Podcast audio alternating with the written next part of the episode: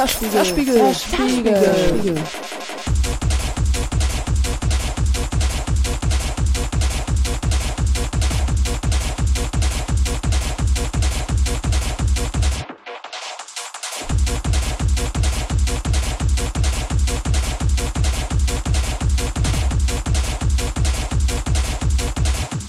Free Tech, Free Tech, Free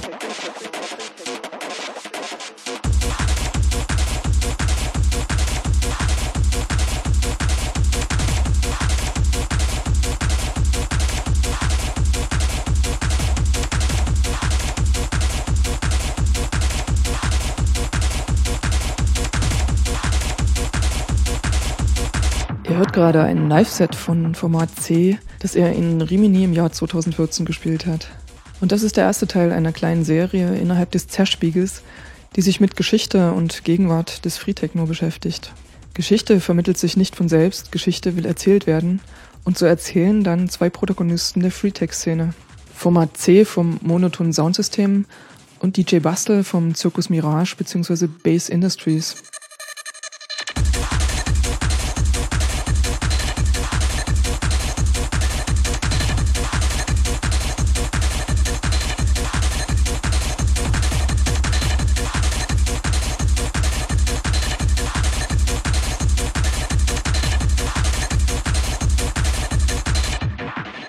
Doch was ist Free Techno? Das ist eine Bewegung aus der englischen Hausbesetzerszene bzw. aus der Hardcore-Punk-Szene heraus. Techno wurde Anfang der 90er Jahre schnell kommerzialisiert in Massenevents, wie zum Beispiel in der Love Parade oder in Techno-Partys im Großraum-Disco-Format. Free Techno ist der Gegenentwurf dazu. Soundsysteme haben kollektiv ihre Anlagen selbst gebaut, die Partys finden mehr oder weniger illegal im Freien statt, es kostet keinen oder wenig Eintritt. DIY, Do It Yourself, ist ein Grundprinzip des Free Techno. Die Musik ist mindestens genauso schnell wie Punk oder Hardcore, dementsprechend ist Hardcore Techno eins der Genres, die auf Freetext gespielt werden. Inspiriert wurde diese internationale Szene von einem britischen Soundsystem, dem Spiral Tribe. Aufgrund harter politischer Auseinandersetzungen in Großbritannien Anfang der 90er und nach dem Verbot der Free Partys reiste der Spiral Tribe anschließend durch ganz Europa. Das Kollektiv verbreitete die Praxis der Free Parties und den Lebensstil des Traveler-Lebens im ausgebauten Wohn-LKW. Das traf auf Resonanz, besonders auch im östlichen Mitteleuropa, wo kurz vorher der Sozialismus zusammengebrochen war und die Rote Armee abgezogen ist. Freiräume riesiger Ausmaße entstanden und wurden von der neuen Subkultur bespielt. Ehemalige Militärflugplätze mit ihren Hangars, verfallende Industriehallen, Panzergaragen oder auch Sandgruben. Und das fahrbare Equipment der Roten Armee wie LKWs oder Stromgeneratoren fand enorm Anklang. Und jede Stadt im Osten hatte mindestens eine besetzte Fabrik, in der selbst organisiert Techno lief, mal mehr, mal weniger stationär oder auch sich langsam institutionalisierend.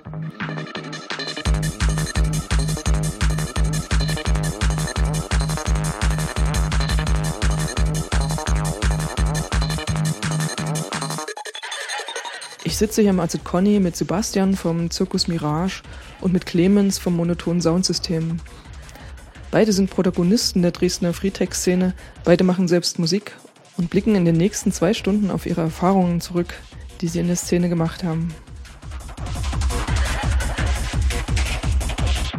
Ja, ich bin der Sebastian, Zirkus Mirage, früher Base Industries. Als DJ hm, ist mein Name Bastel, mit U geschrieben. Und keine Ahnung, bin jetzt seit, keine Ahnung, ich hänge jetzt seit 25 Jahren im Techno rum. Und naja, mache halt auch Musik. Obwohl meine Liebe eher der Dekoration gilt, aber das ist halt Zeit, der Zeit geschuldet leider oft nicht mehr so richtig drin. Ja. Und du machst auch Tanzstücke? Ich habe eins bis jetzt gemacht, ein Tanzstück, was im Festspielhaus Hellerau lief, ja mein Interesse, merke ich schon, geht schon natürlich auch äh, in viele andere Richtungen. Also ich habe auch Musik für ein Stück von William Forsyth geschrieben und habe diverse Kompositionsaufträge für das Festspielhaus Hellerau gemacht.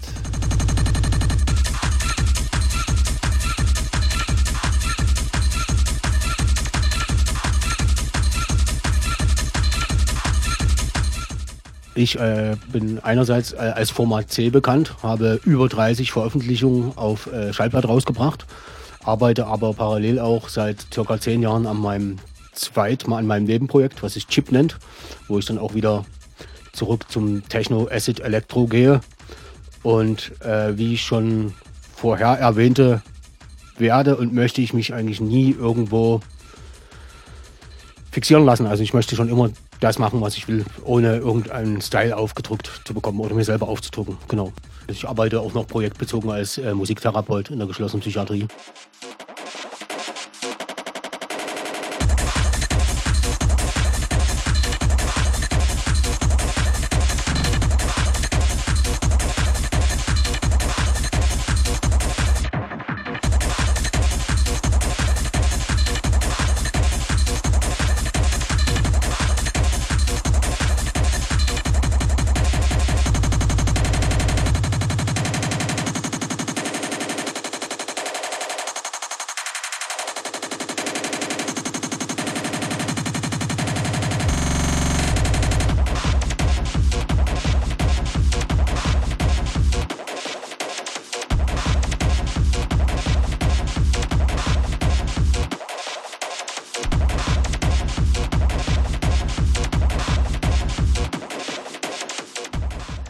Wir unterhalten uns jetzt über Freetech, also über eure Perspektiven auf Freetech in Dresden seit 1990.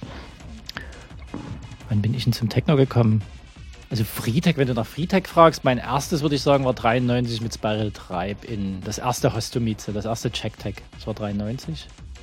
Das war eigentlich sozusagen mein erster Berührungspunkt mit dem, was was wir jetzt sag mal Freetech nennen, was ich jetzt Freetech nennen würde oder sowas. Es gab natürlich davor andere Sachen, wie, wie das Space, wo, wo Techno lief, aber wenn wir über Freetech reden, war das mein, mein erstes Mal, würde ich jetzt sagen. Du kannst du noch kurz über das Space reden und, und wie du zu Techno gekommen bist. Weil ich weiß ja, dass du auch in Punkbands gespielt hast. Ja, ja, das habe ich, wie wir alle. Clemens und ich, schön am Schlagzeug immer. Und wie bin ich denn zum Techno gekommen? Ich habe damals auf der Rudolf-Leonhard-Straße gewohnt und unten das erste Base war ja unten am Bischofsplatz. Ja, und das lag genau auf dem Weg vom Proberaum nach Hause und dann waren wir natürlich irgendwie spät aus dem Proberaum und dort waren ein Haufen Leute und da lief Musik. Klar, das war, da bin ich natürlich reingestolpert. Ich schön mit Iro und äh, gestreiften Stretch-Jeans und wie man halt so aussah. Ne? Und da bin ich da halt dann irgendwie ins Base gekommen und dachte, wow, hier sind ja, was ist denn hier los? Hier sind ja irgendwie ist ja alles total gemischt. Hier gibt es hier gibt's, hier gibt's die, die Hippies, die Punker, die, die Popper, hier waren auf einmal alles da und alle haben einfach zusammen getanzt. Das fand ich krass. Das habe ich vorher noch nie gesehen, sowas. Und dann war das, war ich dort immer irgendwie. Also ich habe schön weiter in, mein, in, mein, meine Musik gemacht und sowas. Das hat mich nie, nie abgehalten davon, aber das hatte mich dann schon begeistert. Wie hieß deine Band? Bärbelfront. Okay. Und wie kommst du zum Techno? Also ich bin äh, Zeit meines Lebens in besetzten Häusern rumgestiegen, habe auch in diversen Punkbands gespielt. Ähm, meine erste Berührung mit einer Techno-Party war 96 im Panzerhof, auch im Bass, wo war das 95, 96, wo die Engländer da waren. Genau, ähm, mit äh, Badlam Soundsystem und Motoid Waste Company und Bass Industries. Mein erstes Technival im Raum Dresden dann 1997 bei Große Erkmannsdorf. Weiß ich. Bingo. gleichzeitig auch noch äh, Punkrock gemacht, äh, politisch aktiv gewesen und dann äh, parallel zu den, zum Punk-Dasein 1998 angefangen, die ersten Geräte zuzulegen, Quark und so weiter und dann auch elektronisch loszulegen. Genau, ja. Und wie ist deine Band? Batman's Last Revenge. Und politisch in welcher Hinsicht? Also was hast du gemacht? Ähm, wir waren antifaschistisch organisiert in äh, Dresden, Striesen, haben uns dort getroffen im Kino Ost eine ganze Weile lang und dann auch so sind dann auch so Streife gelaufen und so weiter. Genau, ja. ja. Echt? Gab es da Nazis in Striesen? Äh, erheblich, ganz schlimm, ja. Das ist dann gar nicht so die übliche Neustadt-Perspektive, die du da drauf hast? Jein, also es ging schon von hier aus. Damals gab es einen Laden auf der Kamenzer Straße, der hieß Schlagloch äh, Infoladen, wo wir uns getroffen haben und sind dann zum Teil auch von da losgezogen und haben dann auch teilweise äh, uns im Kino Ost getroffen, im Café, genau, ja. ja. Also nochmal zurück zum Bs. Also ich war da auch immer mal, weil ich ähm, auch auf dem Weg vom, vom Starclub, also nach dem Konzert, also nach so Punk-Konzerten und so Industrial-Zeug, bin ich am Bass vorbeigekommen und da einfach reingegangen. Das war eigentlich auch mein einziger Zugang zu Techno in der Zeit. Also alles andere kann ich mich entsinnen. Das war für mich total hedonistischer Kackscheiß. So. Also was da so offiziell so Techno hieß, oder? Mm, ja, ich meine, ich habe mir nicht so viel anderes angeguckt, muss ich da ehrlich sagen. Also klar, man war in den anderen Clubs so, aber man war ja, wie du schon sagst, entsetzt eher so. Ne? Also ich meine, ich habe da mir neulich mal wieder Bilder angeguckt, da fängt ja schon damit an, wie die Leute gekleidet waren, die 90er, das war ja wirklich gruselig. Also das war ja Blousonjacken und, und Stonehurst-Jeans, das war schon heftig. Zum ersten Soundsystem, wie kommst du denn dann dazu? Naja, jetzt, jetzt, muss ich mal zum Clemens gucken, ob ich jetzt sagen kann, ob wir das erste waren. Ich bin mir nicht so sicher, aber ich vermute es fast so. Also, das war eigentlich so, das entstand dann mehr oder minder aus dem Bs Tannenstraße. Wir waren dann halt eigentlich ziemlich viele Leute, waren wir 1993 bei diesem, ich sag's jetzt mal, das erste Check-Tech war das wahrscheinlich, mit, mit Smile Tribe und Mood Waste in Hostomice. Und danach haben so ein paar Leute von uns haben gesagt, boah, das ist gut irgendwie, das ist, gefällt uns irgendwie, Unabhängigkeit, auf niemanden Rechenschaft pflichtig zu sein, die eigene Technik zu haben, unterwegs sein zu können, also so viele Sachen, die uns, die wir gut fanden, miteinander verbinden zu können. Und da haben wir dann 1994 Base Industries gegründet. Dieses, klar, dieses Base hatte natürlich Bezug auf, das, auf den Club. Ich weiß gar nicht mehr, wer da die Idee hatte, diesen Namen, ich kann es gar nicht sagen. Und dann fingen wir halt an, so ein bisschen irgendwie Anlage zusammenzusuchen. Dann war 1995, haben da hatten, haben halt Leute von, von Battler Massive, was in, eines der älteren, wirklich so eines der ursprünglichen Soundsysteme aus England war, die haben zusammen mit Spiral Tribe äh, die großen Sachen in England gerissen und es waren halt Leute von äh, der Motor Waste Company da und Alice Diesel, als Live-Act mal zu nennen, also wirklich einer der großartigsten Live-Acts dieser Zeit. Und die haben überwintert auf dem Pan im Panzerhof hinten und da kam das alles relativ schnell in Fahrt dann auch für uns so. Dann habe ich den ersten LKW gekauft. Und dann waren wir eigentlich so spätestens ab 96 war ich dann eigentlich so das halbe Jahr immer weg. Und wir sind halt rumgetingelt. Das hat sich dann so ein bisschen gespalten, sozusagen, die Gruppe. Es gab halt von der Base Crew so Leu sagen Leute, die haben gesagt, wir bleiben eher hier. Und es gab dann halt so ein paar Leute, wo ich dann dazu gehörte, wir haben gesagt, okay, nee, wir wollen unterwegs sein so würde ich jetzt mal sagen, war der, das erste Dresdner Soundsystem oder vielleicht sogar eines der ersten in Ostdeutschland überhaupt mit, würde ich sagen. Und was für musikalische Styles waren da so am Start?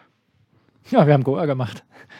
das glaubt ja immer niemand, aber wir haben eigentlich schon, oder? Wir haben vorhin Goa gespielt da war das halt noch unkommerziell. Das, das, man, man, muss den Goa auch in, einer in einem ganz anderen Licht sehen, als wie das heute ist. Das war wirklich kom komplett unkommerziell.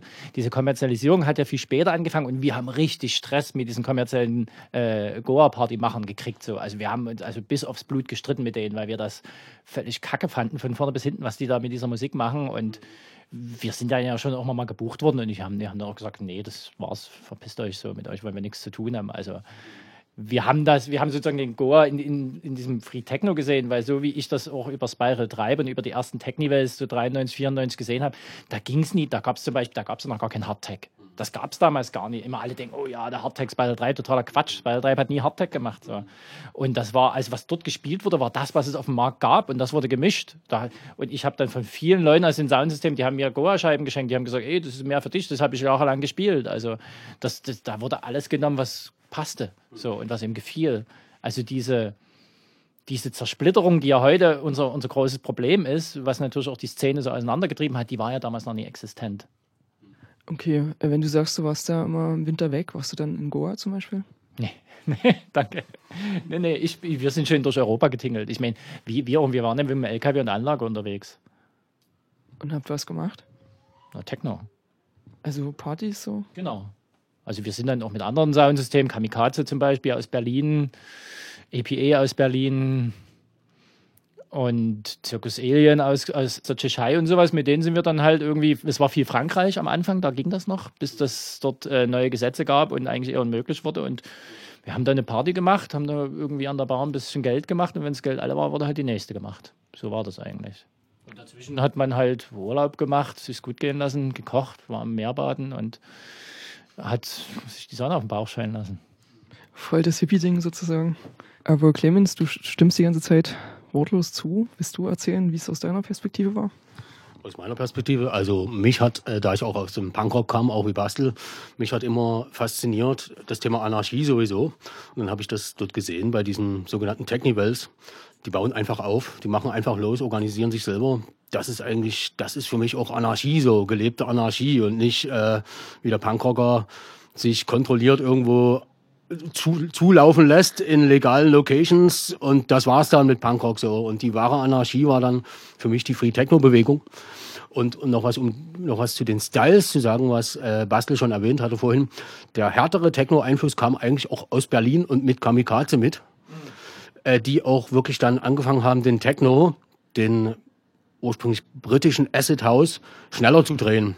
Und daraus ist dann, auch mit Spiral Tribe zusammen, die haben das dann auch gemacht, ist dann der Techno mit einem K bzw. Hard Tech entstanden. Also ich, also ich sage nur, das war halt viel später. Also das war jetzt gar nicht Anfang der 90er, sondern so 96, 97. Clemens, das weißt du besser. Ja, ja, 97, 98 vielleicht sogar erst und vorher äh, alle möglichen Styles, beziehungsweise auch äh, Acid Techno halt, ne? Acid. Ne? Okay, nachdem Acid Ende der 80er ziemlich Mainstream war, ist es dann irgendwie ein bisschen verschwunden und dann wahrscheinlich im Underground wieder aufgetaucht oder dort erhalten geblieben, oder?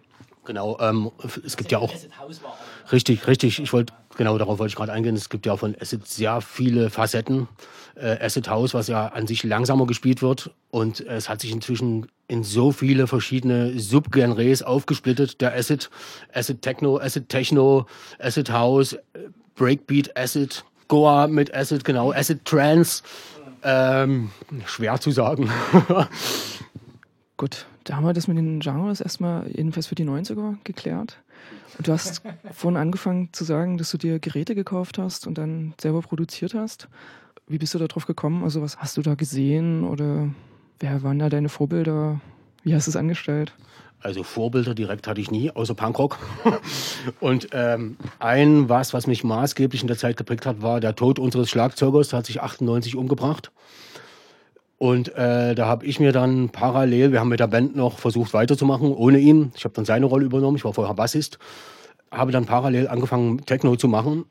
Auch unter der Maßgabe, dass meine Geräte dann losspielen, wenn ich Play drücke ich mich auf keinen aus der Band verlassen muss, der entweder zu betrunken ist, auf ein, um auf ein Konzert zu spielen oder aufgrund des fehlenden Schlagzeugers halt.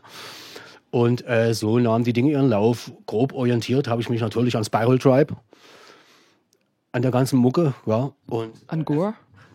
Goa bei mir weniger, aber ich war gerne auf den Partys von Bastel, sehr gerne, ja, ja, ja und habe dazu auch dort getanzt. Heute würde ich das nicht mehr machen, so zu Goa. das ist heute was ganz anderes, ja. Es war halt wirklich damals der Kontext Goa und Free Techno, genau, der mich dazu hat feiern lassen. Und ich bin dann aber auch äh, viel härter auch geworden, schneller und härter. Was heute wieder weniger ist. Heute bin ich wieder langsamer und mehr Acid-lastig. Und wieso bist du härter geworden? Puh, gute Frage. Ich habe, wie gesagt, schon immer Hardcore-Punk gehört, äh, vorwiegend aus den Staaten, Dead Kennedys und so weiter. Und das ist halt Musik mit Schmackes. Ne? und äh, im Schnitt auch eine höhere BPM-Zahl. Und äh, im Prinzip war der Techno für mich Techno-Punk-Rock. Ja, also nicht im Club hier zu 130 äh, mit dem Cocktail in der Hand dahin siechen, sondern es ging halt los. Und, ne? und wir haben damals auch kaum irgendwie von Dro Drogen waren Nebensache. Drogen waren wirklich Nebensache. Die harte, schnelle Musik hat animiert zum Tanzen. Und der ganze Zauber um den Free Techno, die selbstgemachte Deko, die zum Teil selbstgebauten Anlagen und so weiter, das war halt so ein Film in sich. Da, ja, ja, ja. Drogen waren Nebensache. Und genau, im Gegensatz zu heute, leider. Ja. Also der Link zu Hardcore und Punk, der ist ja ziemlich wichtig auch für andere Genres, wie zum Beispiel Breakcore oder also Breakcore bei ähm, Alec Empire, der Bingo. mit seinem Digital Hardcore Recordings da ganz konkret drauf Bezug nimmt. Also ist das bei dir praktisch genauso? Bingo, ich bin auch mit Atari Teenage Riot aufgewachsen, ganz genau, wo er auch schon wirklich, abgesehen vom Breakbeat, auch straighte Hardcore-Parts drin waren. Und genau sowas hat mich auch beeinflusst, ja. ja Alec Empire, ähm, zum Teil auch FX Twin und solche Geschichten, ja. Na, beziehungsweise ist es auch Punkmusik mit den Mitteln der elektronischen Musik, oder? Richtig, genau, genau, genau, ja, ja, ja, ja.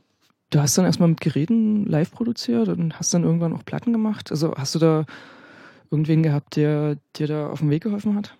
Also wir haben ja gemeinschaftlich die äh, Seite freetechno.de betrieben, was uns auch ähm, gepusht hat, weil wir haben halt Deutschland vertreten mit der äh, Free Techno Seite und haben dadurch auch Kontakte bekommen, unter anderem auch in die Tschechische Republik, wo wir dann 2001 ja, unsere erste Platte aufgenommen haben, die auch noch freetechno.de hieß, die erste Platte, genau. Beziehungsweise Local Losers, Local Losers. Genau. genau. Ja. Auf freetechno.de produziert wurde, genau. Und die erste Platte, ja, wie gesagt, 2001, produziert in Prag mit äh, den Machern der tschechischen Free Techno Seite, freetechno.cz, genau. AKIO, Machine Works, Strahov, Zirkus Alien, NSK. Ja. Äh, ihr habt gerade die tschechische Free Techno Szene erwähnt. Wie ist es da nochmal? Ähm, das ist eine der Hauptsubkulturen in diesem Land. Fast größer, möchte ich sagen, als Punkrock und so weiter. Subkultur, wohlgemerkt. Ähm, genauso ist es in Frankreich. Weiß nicht, ob es immer noch so ist. Ist es gewesen. Auf jeden Fall bis zu diesem äh, Gesetz, was glaube ich 2003 verabschiedet wurde, wo jede Versammlung ab 300 Leuten aufgelöst werden kann und das Soundsystem konfisziert. Und, und sie durften, also die durften die Armee mit reinschicken. Das war halt das Krasse dann, wo es ja richtig abschmiert. Also. Äh, bezüglich auf Techno eine Art Ausnahmezustand verhängt wurde, also Gefahr im Verzug, oder wie würde das hier vielleicht heißen? Äh, mehr oder weniger grundlos da reingeknüppelt werden durfte. Genau, ja. ja.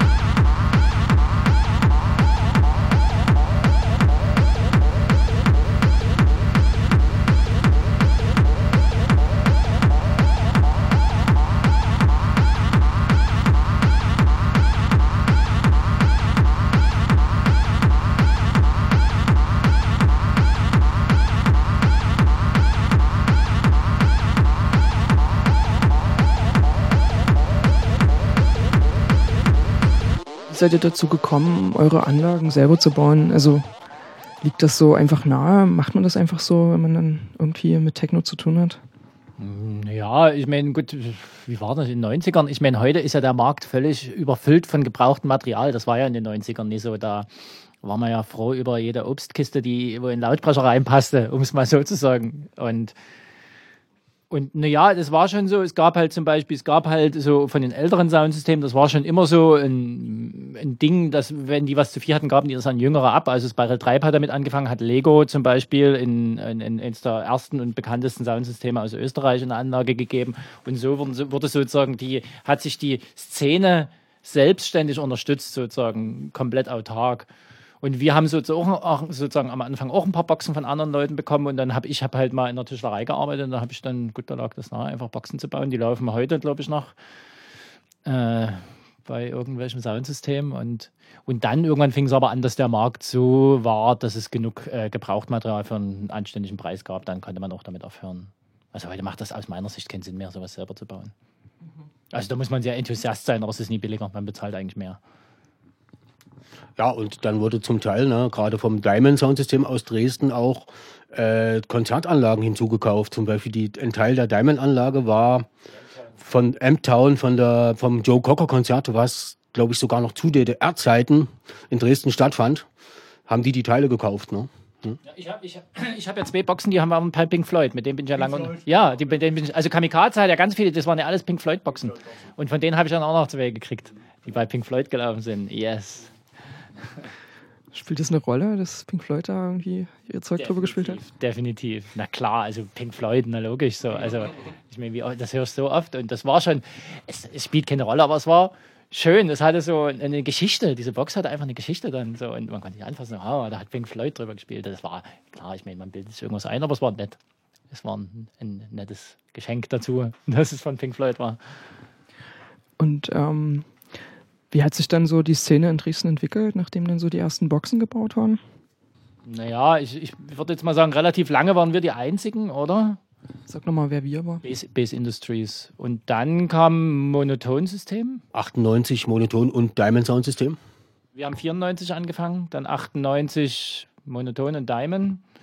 Und dann ging es relativ zügig, da kann ich jetzt sicher auch nicht mehr so richtig durch, was dann so kam. Ja, dann, oh, Jahreszahlen habe ich nicht so im Kopf kamen immer mehr Jüngere hinzu. Arcadia Soundsystem, D-Systematik zu erwähnen, Protec und mittlerweile gibt es, glaube ich, 15 bis 20 Soundsysteme in Dresden. Ja. Und haben die sich dann so nach Musikgenres ein bisschen spezialisiert? Jein. Also Techno bzw. Hardtech wurde eigentlich fast überall gespielt. Die einen haben dann mehr auch Hard. Wir nie. Außer Base Industries. ähm, einige haben dann auch, äh, gerade bei Diamond lief viel Hardcore-Techno dann auch. Und ähm, beim Monotonsystem ging es eigentlich auch immer mit Trends auch ein bisschen los, ne? was dann härter wurde über die Nacht. Ne? Und auch schon beim Hardcore geendet ist. Ja, ja, ja. Mhm. Also auf manchen Partys, da lief auch so 40er Jahre Musik, also so alte Chansons und so gespielt wurde, was, was, wo der DJ Bock hatte und was funktioniert. Also ich meine, also wir haben, das klingt jetzt, als würden wir mal, hätten wir mal Goa gemacht, das war auch nie so. Also es wurde das gespielt, wo man Lust dazu hatte und ein Konsens entstand. Also wenn da jemand, also ich kenne das schon auch, wenn dann DJ kommt und er spielt scheiß Mucke und da gehen alle Leute, dann kann er halt nicht spielen. So, es ist nie sein, ist nie sein Ego-Trip, den er abziehen kann. Also was ja eh ganz kurz mal was anderes für mich immer das Problem gewesen ist, ich sehe den, den DJ, klar ist ein Künstler, aber er ist auch ein Dienstleister. Und für mich kann ein DJ nie vorne stehen und dort seinen Film abfahren und einfach nie gucken, was unten passiert. Wenn er das macht, gehört er dort nicht hin. Dann kann er irgendwo, äh, kann er in einem teuren Club für 1000 Euro auflegen und für niemanden spielen, das ist mir Wurst, aber nicht bei uns dann. Wie habt ihr dann die DJs gecastet? Kommen die aus eurem Umfeld oder kommen die auch mal ganz woanders her? Also ich, wir hatten, ich weiß gar nicht mit wem, neulich hatte ich das Gespräch auch mit jemandem von Base Industries von früher. Das, früher war das normal, da habe ich acht Stunden am Stück aufgelegt, weil es gab einfach keine DJs. Es, gab es einfach nie. Also wenn man da mal zwei oder drei DJs für, sag ich mal, 16, 17 Stunden hatte, hey, da waren wir glücklich. Aber ich kann mich an etliche Partys erinnern, wo einfach niemand da war außer mir. Da habe ich halt alleine die ganze Nacht gemacht. Und dann ging das irgendwann los, dass dann halt immer mehr Leute dazu kamen, womit sich natürlich auch diese musikalische Vielfalt äh, auf jeden Fall immer mehr äh, auf uns zukamen und auch die Partys, sage ich mal, abwechslungsreicher von den Musikstilen wurden oder sowas. Klar, wenn ich nur ganz alleine die ganze Nacht Party mache, klar, es ist dann nur meine Musik so. Geht halt nie anders. Bei mir war das ähnlich. Also Ich habe teilweise auch mehr als acht Stunden aufgelegt, weil auch das Soundsystem nicht wollte, dass jemand anderes auflegt irgendwie. Und das andere war äh, sehr viel Freundeskreis. Und dadurch, dass ich auch ziemlich früh angefangen habe, ein, ein Schallplattenbusiness aufzubauen, also ich habe mit äh, Schallplatten gehandelt, online, später auch in einem Laden zusammen mit Diamond, äh, haben sich dadurch auch Kontakte, internationale, internationale Kontakte ergeben. Da hat sich der und der mal eingeladen, dann haben wir mal da und da gespielt. Genau. Ne, ne. Und hat sich das dann irgendwie finanziell getragen durch Getränkeverkauf? Also wenn ihr Leute international eingeladen habt? Nee, nie, nie wirklich. Wir haben immer drauf gezahlt. Wir haben grundsätzlich immer drauf gezahlt. Es war, manchmal haben wir auch so Tape-Sampler gemacht und so weiter, also Tapes aufgenommen und verkauft.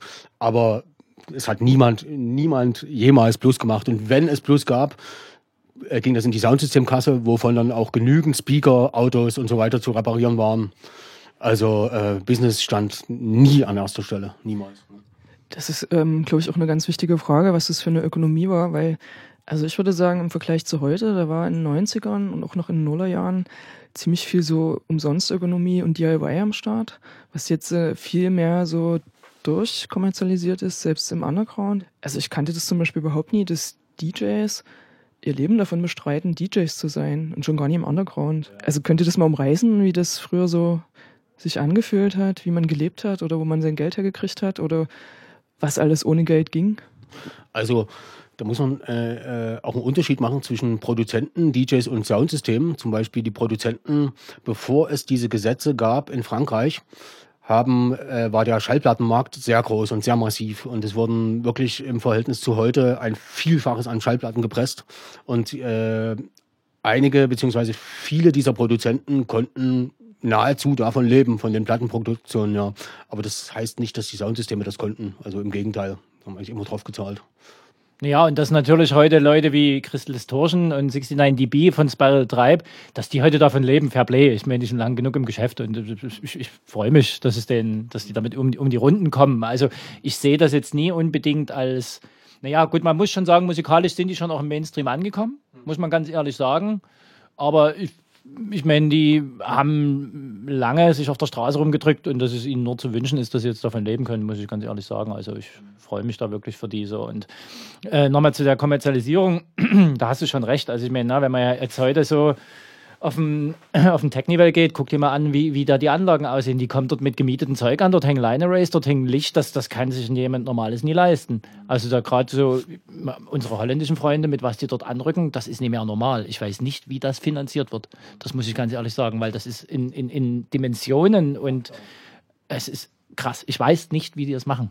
Also klar, ich, wir könnten jetzt Vermutungen anstellen und dann können wir uns drin ergehen, das lassen wir jetzt mal lieber, aber das gab es früher nicht. Das muss ich ganz ehrlich sagen. Also ich, wenn ich mir die Anlagen von früher angucke, das war zusammengeräutelter Scheiß irgendwie und ich, ich sehe mich heute noch mit dem Kamikaze Steve während der, während der Veranstaltung in den Boxen die Lautsprecher umschrauben und löten. Dann neben dir hämmerten die Bässe weiter und wir haben die Endstufen aufgeschraubt im Betrieb und so lief das ständig. Das war gar nicht anders so. also man hatte dort wirklich, man hatte wirklich zu tun. Also dort drei, vier Soundsysteme zu verstöpseln, das alles lief war wirklich Arbeit. Heute ist das ja nicht mehr, man, alles ist irgendwie Systemtechnik und alles funktioniert wir haben da echt zu tun gehabt. So. Also es war schon, da musste man irgendwie klarkommen. Das war schon nie einfach.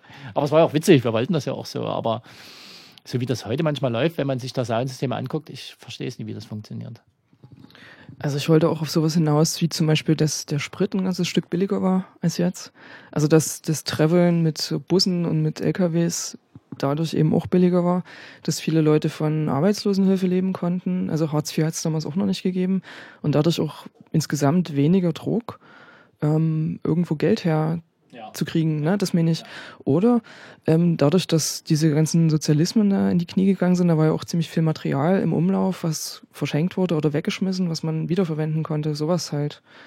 Ja, also was man sagen kann, zum Beispiel, wo es bei Tribe und Muted Waste, wo die Anfang der 90er nach Berlin gekommen sind, die sind alle nur mit alten Urals und all, nur Zeug von der, von, von, von der Sowjetarmee rumgefahren. Das haben die für, ein, für einen Apfel und ein Ei gekauft und damit sind die halt rumgeguckt. Da hast du schon recht, das hat sozusagen alles nicht so viel gekostet. Und, und sag ich mal, die soziale Abfederung war, hatte viel, viel weniger Druck, als das heute war. Also es war viel, viel einfacher jetzt von der Sozialhilfe zu leben und, und äh, sich aber um, um, um künstlerische Sachen zu kümmern. So, ne? Das wurde ja in diesem Land ja auch nie gesehen. Wenn man jetzt sagt, ich möchte Künstler sein, musste man studieren und kommerziell sein. Aber diese andere Ebene, Künstler sein zu wollen und natürlich auch was zurückzugeben durch diese Musik, aber sozusagen trotzdem nicht diesem Kommerzdruck ausgesetzt sein zu wollen, wurde ja nie gesehen. Und ja, es war aus meiner Sicht einfacher. Also wie gesagt, wo wir in Frankreich oder wo auch immer in Europa waren, wir haben eine Party gemacht und mit den Bareinnahmen konnten wir eine Riesengruppe gut leben in zwei Wochen so. Und dann wurde die nächste geplant und das hat funktioniert. Das ist heute nicht mehr möglich. Das ist definitiv so nicht mehr möglich. Und es gibt, das, ich würde jetzt mal die Behauptung, Clemens, berichtige mich, äh, in die Runde stellen, dass es vielleicht auch gar nicht mehr so viele Soundsysteme, die wirklich direkt on the road leben, vielleicht gar nicht mehr so gibt. Also früher war das schon so, dass die Soundsysteme wirklich unterwegs waren, dass sie hatten ihre Anzahl von Bussen, ihre Anzahl von Leuten, die fluktuierte und man hat zusammen gelebt, gekocht, äh, war unterwegs, hat Musik gemacht, hat Deko gemacht, hat Licht gemacht, Videos gemacht. Und heute ist es ganz viele von den Soundsystemen, die leben alle, haben ihre Wohnung und dann fahren die halt, dann werfen die irgendwie ihr Geld zusammen, haben ihren normalen Job und dann friegen die mal aus und fahren hin und sagen, hey, wir sind jetzt ein Soundsystem und wir sind cool, wir machen jetzt Free Techno und dann fahren die wieder nach Hause. So, aber wirklich dieses, im Auto wohnen oder was, was jetzt kein, das ist kein Muss, das meine ich damit gar nicht so, aber wirklich diesen Schritt zu gehen, okay, ich gehe jetzt mal raus aus meiner Sicherheit, ich gehe in die Unsicherheit, ich begebe mich in das, was Clemens schon sagte, in die Anarchie, in die Freiheit, weil ich genau dort hinkommen möchte mal, ich möchte wissen, wie das ist und das für mich benutzen, ausnutzen, auskosten, was auch immer. Das sehe ich heute nicht mehr so sehr wie früher. Ich bin nicht mehr so viel auf Technivals, vielleicht erzähle ich Quatsch, kann sein. Aber das vom Gefühl her würde ich sagen, ist diese Stimmung nicht mehr so heutzutage. Aus meinem Gefühl ist es eher, es ist, ist so ein Coolness-Faktor. Free Techno zu machen oder sich eine Anlage zu holen, ist in, in einer gewissen Weise auch ein Stück Mainstream geworden. Mir fehlt eigentlich dieser freiheitsliebende Gedanke dahinter. Ist in der Tat so, wie er sagt, hat sich über die Jahre wirklich verändert. Das äh, Maximum, was man heute noch erlebt, sind vielleicht einige wenige Soundsysteme, die mal über die Sommer, Frühling, Sommermonate ein paar Länder abklappern, sage ich jetzt mal so, und dort äh, kleinere oder größere Partys machen. Aber dieses gelebte, dieser gelebte Free Techno ist kaum noch, kaum noch zu beobachten. Genau. In Deutschland gar nicht mehr. In anderen Ländern gibt es schon noch, also aus Spanien und Frankreich und so, England, da, die gibt es schon noch, aber in Deutschland, ich wüsste jetzt niemand. Ich wüsste wirklich niemanden. Aber heißt das, dass die auch im Winter unterwegs sind? Ja, viele schon. Partys machen draußen? Naja, Europa ist groß und es gibt auch warme Gegenden. Schon. Was mich da auch noch beschäftigt, das ist dann mehr so auf der Ebene der Musik selber. Ähm, der Fakt, dass, dass man ja in den 90ern eigentlich nur Techno machen konnte oder elektronische Musik, wenn man mit Geräten gearbeitet hat. Äh, dass in der Zwischenzeit dann eher so, so Laptop-Musik modern geworden ist oder praktikabel. Und dass jetzt seit neuestem das mit den Geräten einen übelsten Hype erfährt. Also ich finde es mal interessant, deine Perspektive zu hören, der du halt die ganze Zeit durchgängig damit gearbeitet hast. Was sagst du dazu? Also ich habe auch auf allen möglichen äh, Geräten beziehungsweise Software Musik gemacht, die, die man sich vorstellen kann. Und ich glaube, die Tendenz zu den Maschinen jetzt wieder ist, um sich, wie du gerade erwähntest, eben gerade von diesem Laptop-DJ in Anführungszeichen abzuheben. Genau deswegen kommen die Maschinen wieder. Hier, ich stehe da mit meinem riesengroßen Park, ob ich die beherrsche oder nicht, das mal dahingestellt. ähm, genau das ist es, das auch, äh, auch, im, auch im, im, im kommerziellen Bereich zu beobachten, dass sehr viele wieder zu den Synthesizern und äh, analogen Geräten zurückgehen, genau, um sich abzuheben. Ja, von irgendwelchen David Guettas, die dort ihre Backup-CD laufen lassen und mit Torten um sich werfen. Ne? Du hast da ewig noch mit Fruity Loops rumgeobert, oder? Du warst so die letzte Bastion noch, oder?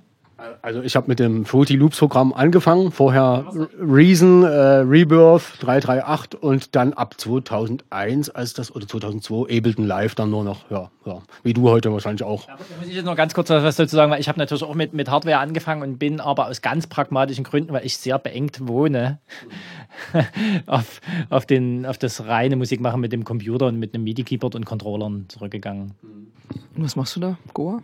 Nee, nee, ich, aus dem Goa bin ich weg. Was machst du? Du hast ja gehört, war das Techno? War Techno. Das der letzte Song, den ich.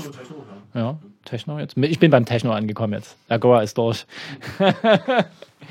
Was mich da auch interessiert, das ist so ein bisschen das Verhältnis zwischen DJing und äh, Live-Produzieren. Also ich empfinde das Produzieren als eine wesentlich aufwendigere Angelegenheit als Platten von anderen Leuten aufzulegen oder Tracks. Und ich habe den Eindruck, dass das einfach gar nicht so sichtbar ist, wenn Leute selber Musik machen, im Gegensatz dazu, dass sie DJen zum Beispiel. Wie nehmt ihr das so wahr? Das ist auch gerade aufgrund der neuen Möglichkeiten ganz schwer auseinanderzuhalten. Also vor einer ganzen Weile noch hat man wirklich rausgehört, wenn es ein Live-Set war, die, die äh, unterschiedlichen sogenannten Breaks in der Musik, äh, die ganze Struktur konnte man gar nicht mit, mit den Maschinen so durchprogrammieren, wie eine Schallplatte halt vorproduziert ist. Ne? Und meistens klingen die Platten dadurch, dass sie nochmal ein äh, zusätzliches Mastering erfahren, auch meistens viel fetter ne? und abgerundeter als so ein Live-Act. Ausnahmen gibt's natürlich immer. Ja? Und ähm, ganz schwer zu sagen eigentlich. Ne? Ich finde, man kann es nicht mehr auseinanderhalten. Also weder, weder, weder akustisch noch inhaltlich noch optisch. Weil ich meine, du hast auch einen DJ, der vor sich hier die, die ganze äh, Native Instruments Controller-Riege äh, stehen hat. Also die können auch ein Live-Act sein. Man weiß es ja nie. Und du kannst halt, wenn, wenn du Traktor benutzt und mit Stems arbeitest, kannst du damit auch ein Live-Set zusammenbauen. Also es kann, du siehst es nicht mehr. Du hörst es nicht mehr und du siehst es nicht mehr. Was denken ihr, was für eine Ästhetik das vielleicht hinausläuft? Also habt ihr da eine Perspektive? So wie sich generell elektronische Musik, also speziell die, in der ihr unterwegs seid, entwickelt? Stilistisch? Naja, oh, schwer zu sagen. Da es ja eigentlich schon alles gab. Ich habe auch schon diverse Remixe gemacht.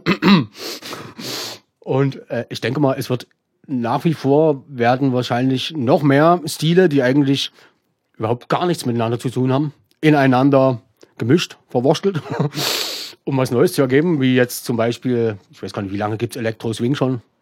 Und ich denke, das wird sich in dieser Richtung fortsetzen.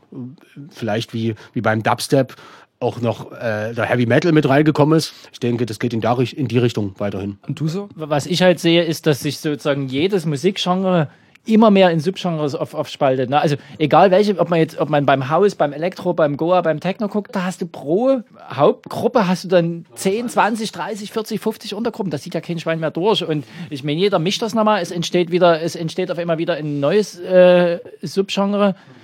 Äh, keine Ahnung, also ich, ich, also ich habe das Gefühl, alle lechzen nach was Neuem. So, aber wie und woraus es entstehen soll, ich kann es nicht so richtig sagen. Ich meine, wenn wir uns beide angucken, wir sind wieder ein Stück zum Essen zurückgekommen in letzter Zeit, was ich sehr angenehm finde. So, da ja, sind vielleicht unsere Wurzeln ein Stück, ne? Und da fühlen wir uns zu Hause, aber ich kann es dir wirklich nicht sagen. Also ich bin wirklich planlos, was dort, wie, wie, wie das weitergehen soll. Also die letzte wirklich große, großen Sachen waren aus meiner Sicht war Techno und Drum and Bass vielleicht vielleicht noch Dubstep, aber der war dann lief auch schon so eigentlich mit unter Drum and Bass irgendwie mit so, ne? Aber seitdem ist jetzt so wirklich was ein, was wirklich einschlägig war, was wirklich was verändert hat. Oder? Wie siehst du das? Äh, was mich persönlich angeht und meine Produktionen, habe ich mich eigentlich noch nie so wirklich an irgendwelche äh, etablierten Stile gehalten oder halten wollen und habe eigentlich immer das gemacht, was gut, gut klang und gut klingt und habe das dann bin dann tiefer da rein irgendwie. Und ähm, das verändert sich auch ständig. Also Format C heißt nicht Hardcore und Format C heißt auch nicht zwangsläufig Acid oder Techno, sondern ich mache schon immer sämtlich Mischmasch aus allem da irgendwie mit rein. Möchte mich auch gar nicht festlegen. Fuck da Style. mit, mit Monotonen, mit uns und sowas. Wir haben schon versucht, alles auf einer Party zu spielen. Also wie gesagt, es gab bei uns jetzt nicht nur Goa oder sowas und bei Monos gab es nicht nur Hardtech oder sowas. Also, weil ich glaube, wir haben schon als die Leute, ich nehme jetzt Monoton da auch mit rein und sowas, die wir die Partys gemacht haben, wir wollten natürlich auch das hören, was uns als Gruppe auch gefällt. Und das ist, die Gruppe war natürlich auch total vielfältig in ihrem Musikgeschmack. Also ich habe ja auch ständig bei Monoton aufgelegt oder sowas. Das war ja ständig nie, aber schon immer mal wieder. Also es, das hat sich gemischt. So. Also wir, wir haben uns, also es, ich, es gibt Soundsysteme und Gruppen, die straight nur einer Musik verhaftet sind, will ich es jetzt mal sogar nennen. Aber das, das waren wir eigentlich nie. Also, also sehe ich wieder Clemens, dass wir natürlich da auch unsere eigene Offenheit und ein, unsere eigene Musikvorliebe natürlich auch ausleben wollten. Gerade auch wenn wir so, äh, als wir noch viel aktiver waren, wenn wir auf Technivals unterwegs waren, da lief die Nacht natürlich Techno, beziehungsweise Techno Hardtech und tagsüber lief dann auch oft den halben Tag Ska, Punkrock, Hip-Hop und so weiter. Und das ist heute zum Teil auch immer noch so. Ja. Und hat eigentlich keine Rolle gespielt. Das, was gemocht wurde, wurde gespielt. Ja, ja, ja.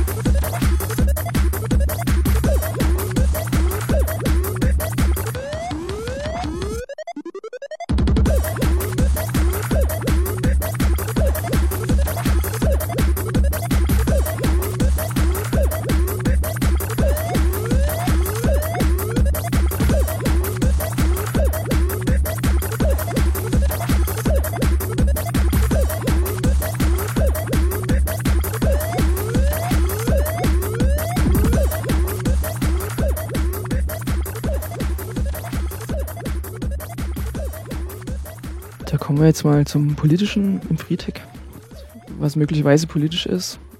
Äh, das ist vielleicht das, was ihr alles eigentlich schon beschrieben habt. So ein relativ unbürgerlicher Lebensstil mit Rumreisen und Kulturarbeit im weitesten Sinne, DIY und ohne Geld, subversiv sich mit Musikgenres beschäftigen, die, die nicht so präsent sind im Mainstream. Also Musik selber generieren, aus sich heraus produzieren, einen kompletten autonomen Zusammenhang schaffen, in dem produziert wird und Musik auch konsumiert wird. So Technivals halt, ne? Oder Partys halt.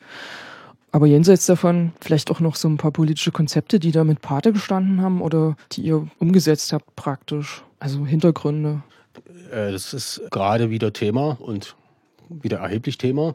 Der Free Techno an sich, weil viele auch sagen, Free Techno, keine Politik und so weiter, ist Unsinn. Free Techno an sich ist Politik. Es wird aufgebaut irgendwo mitten in der Nacht äh, und losgemacht, ohne irgendeine Erlaubnis sich zu holen, ist meiner Meinung nach, da fängt schon die Politik an. Erstmal abgesehen von, von äh, Tendenzen links-rechts. Was meinst du mit Tendenzen links-rechts?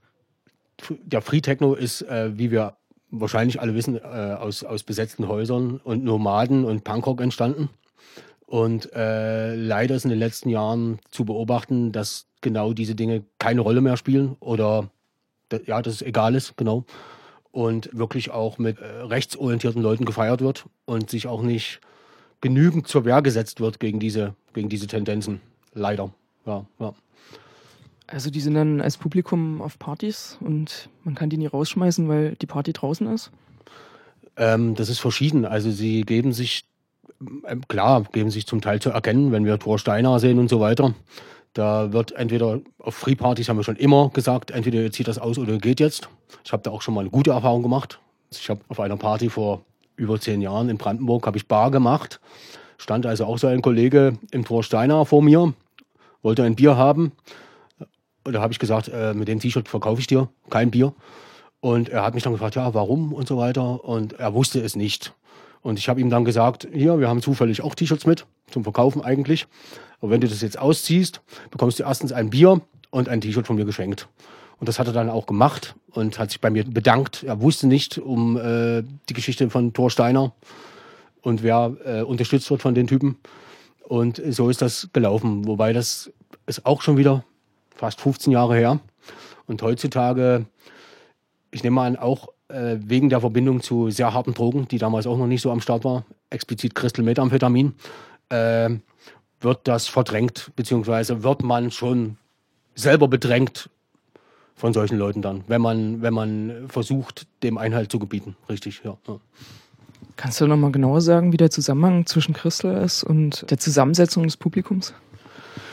Hm, schwer zu sagen. Also ich habe es noch nie genommen. Ich kann nicht aus eigener Erfahrung sprechen. Ich kann nur das erzählen. Ich habe äh, unter anderem auch in der Psychiatrie gearbeitet, in der geschlossenen, mit eben solchen Leuten, die aufgrund des Konsums Straftaten begangen haben. Ähm, die Hemmschwelle in jegliche Richtung, äh, sei es äh, sexuelle Anzüglichkeiten, Gewalt, ist für mich alles Politik, ist sehr gesunken. Im Gegensatz zu den Jahren vorher ist das wirklich signifikant und, und, und ärgerlich. Also du meinst sozusagen, dass durch den Christelkonsum da mehr Übergriffe auf Partys stattfinden und dementsprechend das Klima auf so einen Partys ein härteres wird? Extrem, ja. In der Tat. Ist so, ja. ja, ja, ja. Was hat es dann für Folgen? Also bleiben dann bestimmte Arten von Leuten weg und bestimmte werden mehr? Richtig, ja. Ähm, es ist auch noch ein Unterschied zwischen äh, Free-Partys, die sich, die ja doch hin und wieder noch stattfinden, die sich so durch Mundpropaganda rumsprechen. Da äh, ist schon zum Teil ein äh, nettes Klientel am Start, sage ich jetzt mal so, die sich alle irgendwie kennen. Es schwappen natürlich immer irgendwelche Experten mit da rein. Als wenn man das jetzt im Club groß angekündigt macht. Ne? Auch mit, mit, mit äh, Werbung in der Öffentlichkeit.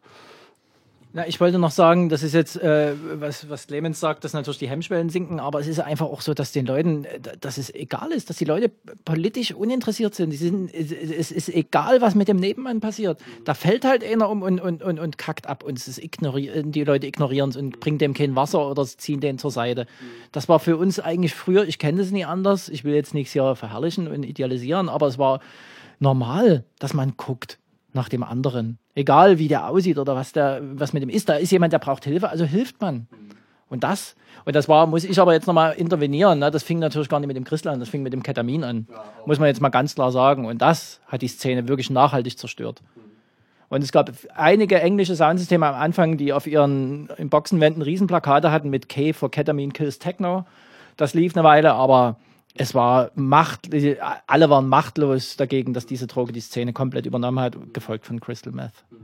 Und wie würdest du da die, die konkreten Auswirkungen von Ketamin beschreiben auf das Party-Feeling? Also ich kann ja nur äh, gucken, wie, wie die Leute aussehen, was passiert. Also ich meine, die sind halt zu nichts mehr zu gebrauchen. Also die sind, können, ihren, können mit sich nichts mehr anfangen. Die Umwelt kann mit ihnen nichts mehr anfangen. Also es, gibt einfach nur noch Leute, die nur noch für sich dahin siechen dann sozusagen und dafür ihr Ding machen. Aber das, wo, wie, wie ich zum, was ich vorhin gesagt habe, zum Techno gekommen bin, dass ich auf einmal in einen Raum gekommen bin, wo unterschiedlichste Leute waren, die zusammen gefeiert haben, was für mich Techno bedeutet, so wie ich dazu gekommen bin, was mich so umgehauen hat und so sofort eingesogen hat, das sehe ich nicht mehr. Also meinst du, dass das Ketamin praktisch die Leute wie vereinzelt hat? Natürlich, natürlich. Ich habe da keine Erfahrung mit so, aber ich meine, es ist ein Betäubungsmittel. Was soll es denn machen? Also kommunikativ macht es nie. Ein Elefantenbetäubungsmittel. Ja. Also ich kenne einige, muss, ich muss dazu auch sagen, äh, die Dosis macht das Gift. Ich kenne einige Leute, die das hin und wieder nehmen und die haben das unter Kontrolle und da läuft das auch. Aber die sind erstens keine 15 Jahre alt und äh, wissen, was sie vertragen und was nicht. Also ich würde es jetzt nicht generell verteufeln. Eigentlich auch Crystal Meth nicht. Aber es ist eine Droge, äh, es ist eine Droge, die so unberechenbar ist im Gegensatz zu einer anderen Droge, äh, dass sie allein deswegen abzulehnen ist, eigentlich ja, generell. Die, die, Geschichte bei Worten, die ich glaube vom Checktech 2004 war, das, wo dort die Herde von Nazis dort rein ist und dort eine ganze Riesenklicke völlig auf Ketamin war. Es gab Vergewaltigungen, die sind verprügelt worden, die sind beklaut worden und keinen hat es interessiert. Kein, kein, kein hat, niemand hat es mitgekriegt, keiner hat es interessiert. Dann irgendwann, Stunden später, haben das Leute mitgekriegt, da war natürlich keiner mehr da und alles war geschehen. Und gerade diese Vergewaltigungsgeschichten sind auf Ketamin auf jeden Fall viel, in die, viel mehr in die Höhe gegangen auch auf Free Techno. Und man muss das ganz ehrlich aussprechen. Free Techno ist jetzt nie der hehre Ort, wo alles gut und schön ist. Überhaupt nie. Dort passiert genauso viel Mist, mitunter vielleicht sogar mehr. Und das wird durch die Drogen auf jeden Fall immer schlimmer. Muss man ganz ehrlich sagen. Das klingt ja echt gruselig. Boah. Ähm, ich wollte noch eine Vermutung anstellen. Zwar, also wenn, wenn ihr so erzählt, dass ihr so aus Punk-Kontexten und Hausbesetzer-Kontexten kommt, mit einem, mit einer ausgefeilten politischen Haltung und Position und äh, aus der heraus diese Free Techno-Sache aufgebaut habt, seid ihr sozusagen mit ganz bestimmten Wertvorstellungen da reingegangen, die jetzt vielleicht ähm, Leute, die da so langsam reingewachsen sind, nachgewachsen sind, dass die denen nicht automatisch nahe liegt. Also, dass ihr praktisch zwar schon einen Raum geöffnet habt und vorgegeben habt, aber dass die Wertvorstellungen, mit denen ihr diese Räume gestaltet habt, dass die sich nie automatisch vermittelt haben, den Leuten, die da als Publikum gekommen sind? Ich meine, für uns beide, für Clemens und mich, ist ja auch nochmal was anderes, weil wir natürlich diese DDR-Sozialisierung haben. Und das ist schon nochmal eine andere Nummer, muss ich sagen. So, ne? Und und wenn ich mir das jetzt so angucke, wie, wie Clemens auch schon vorhin sagte, gerade Bedlam und Spiral Tribe und sowas, die kommen halt auch aus einer Punkrock, äh, Reggae, Racker-Ecke und sowas. Die haben auch vorher schon ganz andere Sachen gemacht. Und jetzt kommen natürlich Leute aus einer komplett anderen Sozialisierung, aus einer völlig überkapitalisierten, überzivilisierten Kontext kommen die Leute jetzt da rein und versuchen jetzt auf einmal einen, einen, Spagat zu machen aus dieser Welt in die andere, den wir gar nicht so hatten. Weil unser System brach eh zusammen. Anfang der 90er, wir waren eh auf der Suche und da gab es was. So. Für uns war, für mich war das ein ganz anderer Schritt. Ich war natürlich, ich war, ich, ich stand im Nichts sozusagen auf MA90, war orientierungslos, muss ich ganz ehrlich sagen. Und dann kam das irgendwie und das hat mir gefallen und ich konnte mich darauf einlassen. Aber ich musste nie irgendwelche anderen Werte, weil die gab es nicht mehr, es gab die DDR nicht mehr und was auch immer. Ich konnte mich komplett frisch und unbefangen sozusagen auf was Neues einlassen. Und das, denke ich, ist heute eine ganz andere Nummer, oder? Auf jeden Fall, auf jeden Fall. Die, die, die Leute haben auch äh, gerade in Bezug auf den DIY-Gedanken, die Leute haben verlernt, äh, ihre Fantasie oder wollen es nicht, ihre Fantasie anzuwenden oder haben keine, äh, äh, einfach selber was auf die Beine zu stellen. Alles ist vorgefertigt, alles ist, äh, ist schon da, es gibt nichts Neues mehr. Und, und gen genau dieser Spagat, es ist äh, extrem kompliziert, extrem andere Zeiten jetzt. Ja. Hm. Wobei jetzt, wenn ihr von DDR sprecht, nach der Wende natürlich auch ein riesengroßes Vakuum da war. Also Räume, Räume waren da und Material, die verarbeitet werden konnten. Und äh, wenn ihr sagt, dass jetzt alles vorgegeben ist, ist natürlich das, was ihr geschaffen habt, auch ein Teil dessen, was den Leuten mit vorgegeben ist. Ne? Also was die zumindest vor der Nase haben. Da ist eben unter anderem durch eure Aktivität vieles da. Ne? Es ist abgesehen davon, dass, dass gute Sachen da sind, gibt es nicht mehr so viele Freiräume. Die sind einfach zugebaut worden, ne, mit Eigentumswohnungen zum Beispiel, oder zugewachsen oder weggerissen. Der, der Raum wird immer enger, ne? billiger Wohnraum wird immer weniger oder ist gar nicht mehr da. Und was bleibt da für Platz, um sich selber was auszudenken, selber irgendwie eine Szene auf die Beine zu stellen, von was auch immer? Da hast du natürlich unbedingt recht. Ich meine, das fing natürlich schon zu unseren Zeiten an. Ne? Der Panzerhof im, auf der Tannstraße wurde 1996 zugemacht. Und zehn Jahre, der stand, zehn Jahre stand das Gelände leer. Also man hätte es zehn Jahre weiter nutzen können. Das wäre überhaupt kein Problem gewesen. So. Und da hast du unbedingt recht, dass natürlich der Freiraum wirklich im geografischen Sinn kaum noch vorhanden ist. Also der sicher bespielbare Freiraum ist kaum noch vorhanden. Ist jetzt natürlich die Frage, ist es liegt jetzt an uns, an uns alten Säcken, sich da Gedanken zu machen oder äh, sollten da mal die, die dritte, vierte, fünfte Generation, die mittlerweile da ist, sich mal auf die Hinterbeine stellen? Ich kann es nie sagen. So, ne? Ich weiß es nicht.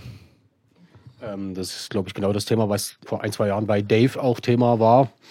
ähm, dass die, die Freiräume, die es gab dafür, die inoffiziellen Zwinker, auch totgespielt wurden durch die Häufigkeit, wo dort Partys gemacht wurden, auch durch das Publikum zum Teil, was wir vorher erwähnt haben, die einfach drauf geschissen haben und ihr Zeug überall hingeschmissen haben und äh, oder Passanten vollgepöbelt haben oder den ersten Kopf, der ankam, blöde voll gemacht haben, im Gegensatz zu uns damals, die dann freudestrahlend hingegangen sind, wo ist das Problem? So ein bisschen leiser machen oder sollen wir die Anlage ein bisschen in eine andere Richtung drehen oder so, dass da heute von vornherein auch ganz anders umgegangen wird mit solchen ja, Dingen ja. Ne? und auch mit Aggressionen und so weiter. Ja. Also ich würde vielleicht gerne noch was dazu sagen, äh, wegen diesen Freiräumen. Also man muss natürlich auch der Stadt Dresden einen riesen Vorwurf machen, dass es ein kulturpolitisches Desaster in dieser Stadt ist, wie in dieser Stadt mit Kreativräumen umgegangen wird. Es ist wirklich ein Desaster. Also Dresden, alle Leute gehen weg und Dresden wundert sich auf einmal, warum hier nichts passiert. Aber der Zug ist abgefahren. So, wie soll denn das noch gehen? Dresden hat es in den letzten 20 Jahren extrem versäumt, für subkulturelle Aktivitäten und für Kreativwirtschaft überhaupt in irgendeiner Art und Weise Freiräume zu schaffen. Und ja, alles verkauft, nichts mehr da. Und nun? Es gibt jetzt ein paar private Tendenzen, die versuchen dort irgendwie noch was zu retten. Aber pff, wir, wir brauchen hier das Ganze in einer Masse in einer Dimension. Das ist gar nicht zu stemmen eigentlich. Klar gehen die Leute nach Leipzig oder Chemnitz demnächst oder was auch immer. Aber Dresden hat doch nichts zu bieten in dieser Richtung. Hat einfach nichts zu bieten.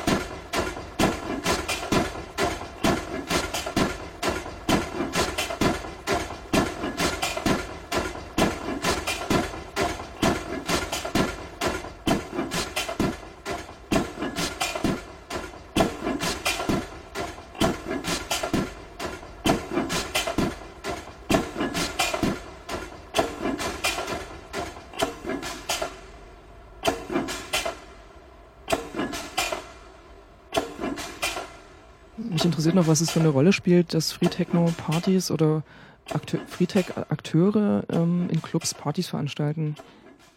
Hat sich da was verändert? Also ist das eine andere Situation? Warum? Also einerseits äh, natürlich wegen der Repression, die in den letzten Jahren zugenommen hat. Ne? Also keine Freiräume mehr da und so weiter. Und äh, maßgeblich auch, dass die Musik immer populärer geworden ist und natürlich Clubbetreiber da Lunte gerochen haben ne? und, und damit Business machen jetzt, ne? mehr oder weniger. Ne? Aber kommen die Clubbetreiber nie vielleicht selbst aus der Szene? Kommt zum, wollte ich noch genau äh, fairerweise anknüpfen. Die Clubbetreiber kommen selbst aus der Szene zum Teil und äh, es sei ihnen auch vergönnt und äh, niemand von denen fährt irgendwie einen Porsche oder sowas, will es auch nicht.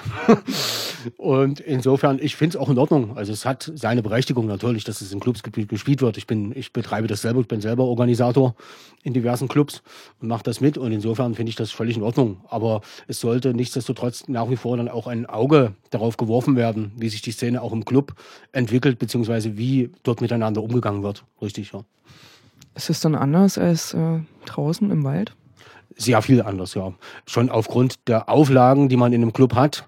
In, in einem Wald steht halt keine Security, die dir, die dich anherrscht, weil du halt das Bier da in der Hand hast und mit reinnehmen willst oder however, weil du schon ein bisschen angetütelt bist und dorthin kommst. Und äh, auch die Toilettensituation, alles. Also, ne? Ja, kann man das sagen, da ist im Club dann, ein, ist es angenehmer vielleicht? Oder? Also ich selber, ich persönlich feiere lieber Open Air. So. Aber diverse Musikrichtungen, auch die aus der Free Techno, aus der Hard Techno Musik entstanden sind, laufen im Club auch gut. Und auch gerade dort laufen sie schneller und ist auch in Ordnung, ne? hat seine Berechtigung. Ich feiere eigentlich auch ganz gerne im Club. Ja, ja. Ich möchte jetzt noch mal kurz dazu sagen, weil wir vor uns bei dem ersten Dresdner Soundsystem waren, Best Industries, das ist ja aus dem Club heraus hervorgegangen. Genau, um das mal, also da schließt sich der Kreis wieder. Und wir haben ja dann sozusagen, wir haben dann aus dem Best Industries 99 den Circus Mirage gegründet.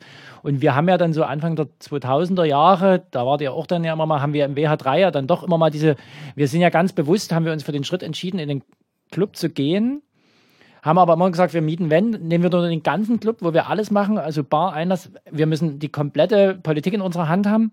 Und dann haben wir uns auf die, es eingelassen und konnten dadurch aber, sag ich mal, unser komplettes Konzept in den Club transferieren. Und das hat eigentlich ganz gut geklappt. Du warst ja, glaube ich, auch manchmal dort ne, oder so mit.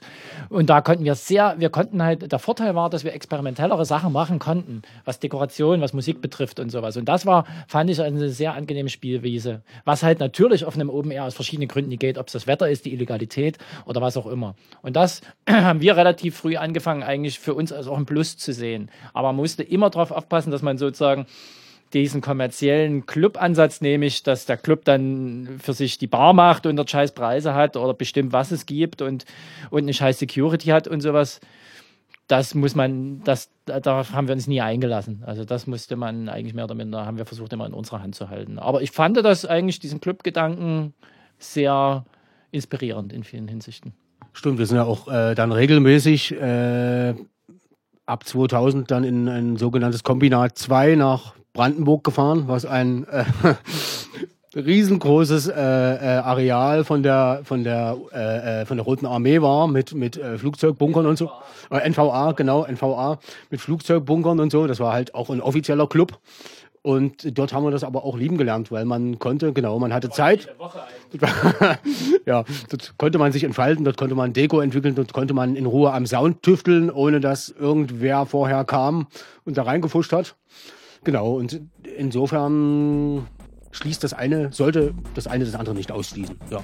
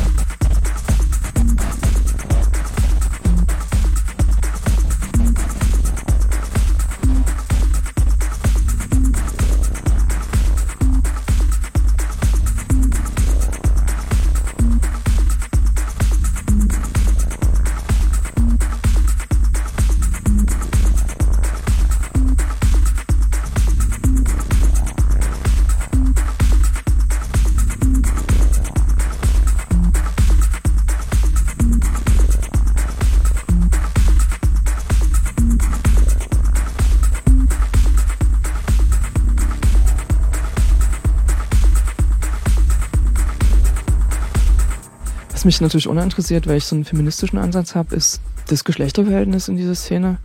Also meine persönliche Erfahrung ist, hat auf jeden Fall im Publikum eine ganze Reihe Frauen gegeben, aber als DJs und als Musikerin habe ich so gut wie keine erlebt. Also ich kenne so ein paar Einzelne, aber die sind eigentlich nie aufgefallen.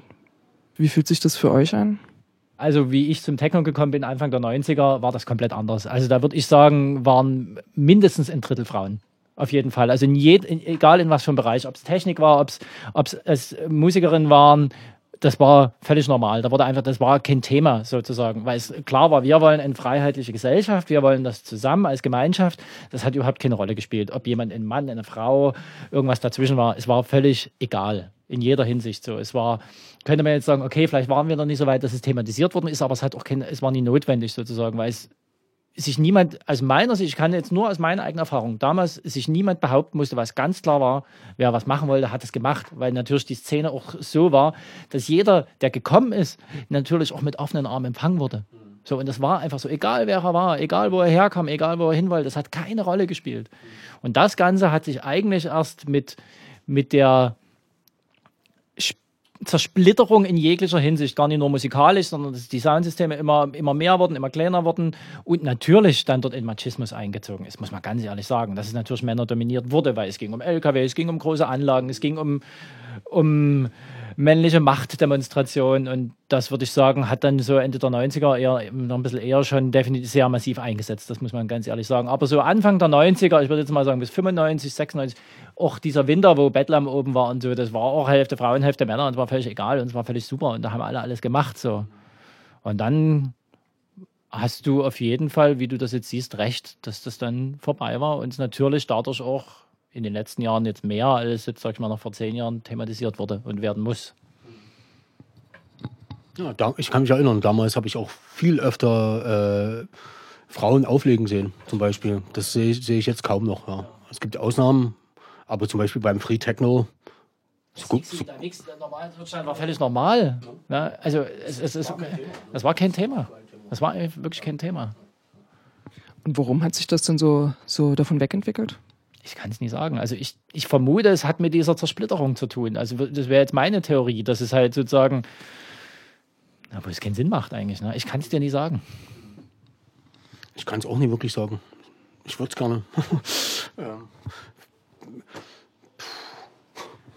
Ich habe da eine Theorie, die habe ich aber aus einem Buch, also habe ich gelesen und ich dachte eigentlich auch, dass die sich mehr auf Großbritannien bezieht. Und zwar hat das äh, mit, mit Ecstasy zu tun. Also ähm, das ist das Buch Ecstasy und die Tanzkultur von Nicholas Saunders von 1997. Dort zitiert er zum Beispiel Mary Anna Wright, die schreibt, dass viele Raverinnen sich vorübergehend einer Art Stammeskultur zugehörig fühlen, in der andere Regeln herrschen und andere Werte wichtig sind als sonst üblich, hat auch Auswirkungen auf ihre Wahrnehmung der gesellschaftlich etablierten Umgangsformen. Bei Raves genießen Frauen unter Ecstasy-KonsumentInnen beispielsweise viel größere Freiheiten, da sie nicht den Annäherungsversuchen oder Belästigungen Betrunkener ausgesetzt sind. Wie und wo das zu konkreten Veränderungen außerhalb der Partykultur führt, bleibt aber abzuwarten. Also ähm, die Person, die das Buch geschrieben hat, die hat die Theorie, dass äh, Ecstasy in einer bestimmten Weise emanzipierend gewirkt hat. Also insofern, dass äh, die Leute insgesamt netter miteinander umgegangen sind, also auf Ecstasy, und äh, dass das Frauen ermutigt hat, dort sich den Raum zu nehmen, den sie wollten. Und dass das dann mit äh, der Verschlechterung dieser Droge, also mit dem Strecken und mit, mit der schlechteren Qualität der Drogen, sich verändert hat. aber ich finde die Theorie ziemlich schlüssig, muss ich sagen. Weil ich meine, was war Anfang der 90er, was waren da die vorherrschenden Drogen? Es war vorrangig Ecstasy und Acid. LSD. So, und, und dann, ja, jetzt sind wir wieder bei dem Thema. Dann kommt das Ketamin, dann kommt das Crystal, dann kommt auch das Heroin in die Szene, muss man ganz ehrlich sagen. Viel Speed. Ja, das klingt, das gefällt mir, die Theorie. Die ist gut. Die scheint schlüssig zu sein. Weil ich meine, wie gesagt, ich kann jetzt nur noch mal auf diesen, auf diesen Punkt, wo ich dort in dieses alte Base rein bin und das war eine unglaubliche Harmonie. Alle waren dort und ich, ich habe ein Bier getrunken vielleicht und bin da rein als Punker und war völlig von den Socken gehauen, wie, wie harmonisch das alles war und alle irgendwie miteinander was voneinander wollten, nämlich miteinander feiern. So, und man Interesse aneinander hatte, sich in die Augen gucken konnte und wirklich zusammen Spaß hatte. Zusammen, als große Gruppe. Und ich meine, du kennst das, dort waren ein paar hundert Leute waren da drin und es weiß nicht, ob es dir auch so ging, aber ich war immer begeistert, dass es dort so als große Gruppe zusammen funktionierte, Spaß zusammen mit, miteinander Spaß zu haben. Das war selbst, selbstverständlich und wir haben uns kein, war kein Thema, wir haben uns keinen Kopf darüber gemacht, genau. Aber es war so, ja. Am Ende der Sendung kommen Clemens und Sebastian nochmal auf Drogen zu sprechen. Nachdem das Mikro aus ist, sprechen beide nochmal darüber, wie wichtig es ihren Kollektiven war, Chillouts zu haben, in denen Wasser kostenlos oder für wenig Geld verfügbar war. Dazu auch Obst. Genug Wasser zu trinken und gute Nahrung zu haben, ist die beste Prävention vor Schäden, die man sich eventuell im Zusammenhang mit dem Konsum bestimmter Drogen zuziehen kann. Sebastian erzählt, dass sein Soundsystem auf bestimmten Technivals ausschließlich Chill-Floors betrieben hat und dass sie dafür unter Umständen belächelt wurden. Die Zeiten hatten sich offenbar geändert und die vorhin von ihm erwähnte machistische Härte begann die Szene zu dominieren. Fürsorglichkeit wurde uncool. Vielleicht als, als kleines Fazit irgendwie gerade den jüngeren Generationen mitgeben, ähm, wenn ihr schon Dreck nehmt, dann äh, schaut euch an was und übertreibt es nicht und vergesst niemals die Wurzeln dieser Bewegung. Und, und wir wollen nichts mit Rassisten, mit äh, äh Homophoben und, und Sexisten und ähnlichen Gesocks zu tun haben, ja, sage ich so ausdrücklich. Und äh, es tut mir leid, ich bin es leid, wenn diese, diese Roots, diese Wurzeln geleugnet werden von Leuten, die sich von früh spät zuschallern und äh, äh, nichts geben, noch nie was gegeben haben und mir halt erzählen wollen, wie es zu funktionieren hat oder wie es jetzt läuft. Es kotzt mich an. Ja. Ja. Also daran anknüpfen würde ich vielleicht gerne noch sagen, dass wir einfach in den letzten 25 Jahren schon zu viel gute Freunde mit viel zu jungen Jahren verloren haben. Und ich denke, das sollte man sich überlegen, ob es das wert ist oder ob man nie einfach ein bisschen auf sich guckt. So, ich möchte mal Blabla, einer der begnadetsten Musiker, von Kamikaze, wirklich ein unglaublich guter Musiker, am schlechten Speed in der Wohnung verreckt, wirklich Tage später gefunden. Das brauchen wir alle nie, das braucht niemand. Also macht, was ihr wollt, aber das ist es nie wert. Also wert ist es, dass man miteinander Zeit verbringt, dass man sich in die Augen gucken kann, dass man Liebe spürt und Empathie. Alles andere ist unwichtig, alles andere ist nebensächlich. Und wenn man dann aber eine schöne Party miteinander haben kann, mit sehr guter Musik und einer guten Anlage und schönem Licht, ist das das Beste, was passieren kann. Aber auf Teufel komm raus sollte man das alles nie machen. Das bringt das alles nie. Das hat damit nichts zu tun.